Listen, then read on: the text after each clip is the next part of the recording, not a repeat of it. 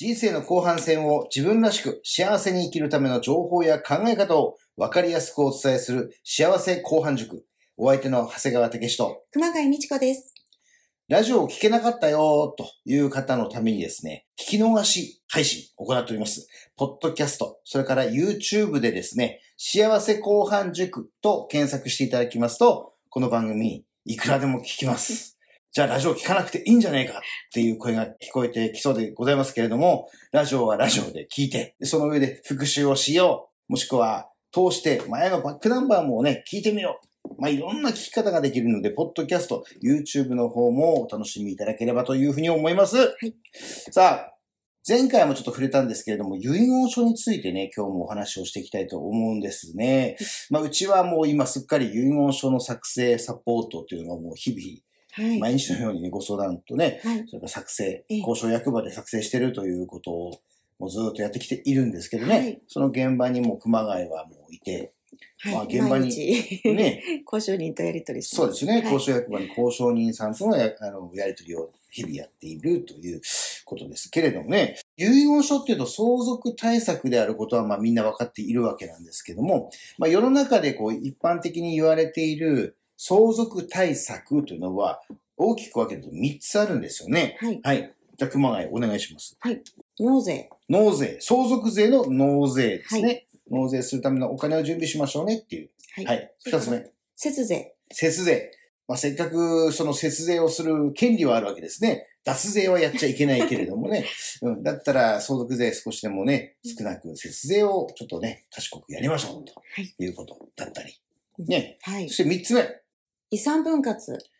遺産分け。これもちゃんと対策しておきましょうということなんですよね。はいで、こんなお話をすると、財産がある家は大変だねって、うん、言うんですね。はいうん。で、それは財産があるところは分けるお金もね、不動産もいっぱいあるからい大変だねって。そうなんですけど、相続税のかかるお宅は確かに資産家のだけのお話なんですけど、相続っていうのはどこの家でも起こる問題であると。はい。ね、まあ、預貯金が100万ぐらいでね、例えば家と土地しかないっていうと、まあ、失礼だかもしれないけど、まあ、それしかないんだってお客様もおっしゃる。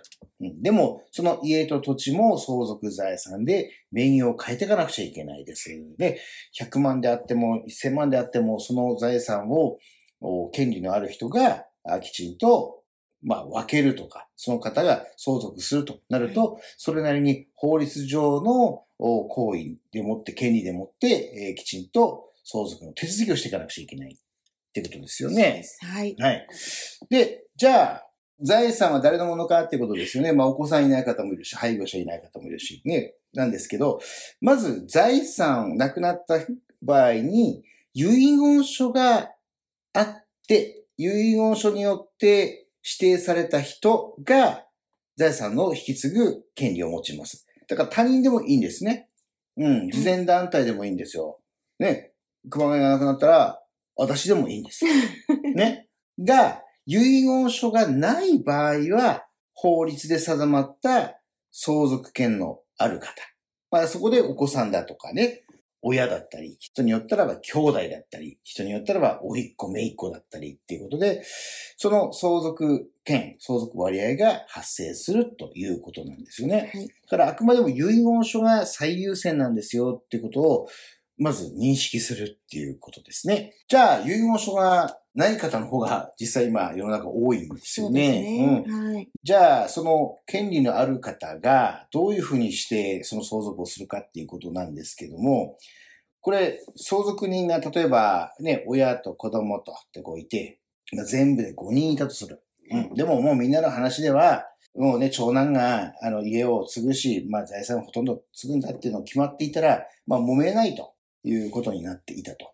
するけれども、じゃあ、長男の方が、あの、すいません、と、おあの父親亡くなったんで、銀行さん、あの、口座をね、解約して、お金引き出したいんです、と。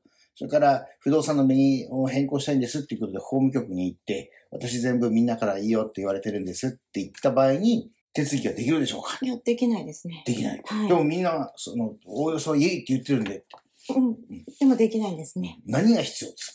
遺産分割協議書。はい。遺産分割協議書という書類を出す。まあ、銀行さんによっては銀行のそのうちの口座の解約だけに、えーみんな同意しますよっていうような、まあ、名前を書いて、実印をして、印鑑証明つけてて、まあ、いわゆるまあ遺産分割協議書と同じような役割。まあ、つまり、全員の相違がないと手続きができないとはい。いうことですよね。はい遺言書がない場合は、必ず遺産分割協議書、まあ、もしくはみんなの同意しますという、全員の相違を書面に表したものが必要であるとはい。いうことですそうね。です。ということは、中に、ちょっとこの内容だと、ハンコ押せねえや、署名できねえやっていう人が一人でもいたら、その財産は？分けられない。分けられない。つまり凍結するはい。っていうことになりますね。手続きできない。不動産もその名義の変えられないまま、そのままですね。はうんい。強行しようとしてもできない。そうですね。ね、納得してない人がいるということ。ね、それからもう一つ。中に認知症の人がいたり、それから病気で意思表示ができない人がいたら、これもまた手続きができないですね。できない。まあ、正しくは特別代理人っていうのをこう裁判所にね、あの、申し出て立ててもらえばできるんですけども、時間も労力もお金もかかって、なかなかそこまでたどり着くまで大変になってきてしまうということ。はいそれからもう一つ、相続権のある人の中に、行方がわかんない方。これ困るよね。困りますね。ね、実際にうちもずっとやってきたけどね、あのもいらっしゃいますうねね、はい疎遠になってて全然連絡がつかない。今、その個人情報っていうことでね、はいうん、あの、どこかその役所に聞いてもわからないしね、誰かにこう、教えてくださいって言っても教えられない。まあ、はいもっともっと、まあ、どこにいるかわからないところから始まってるから、はい。で、その人を見つけて、その人に話をして、協議をして、先ほどの書類を作らないとできない。はいということで、これまたちょっと分け方ができない。そうですっていねうこ。はい多いですよね。はい。今までももう1年ぐらいかかってやっと署名もら、署名をもらって手続きした方いますけどね。そうですねんまだいいですよね。はい。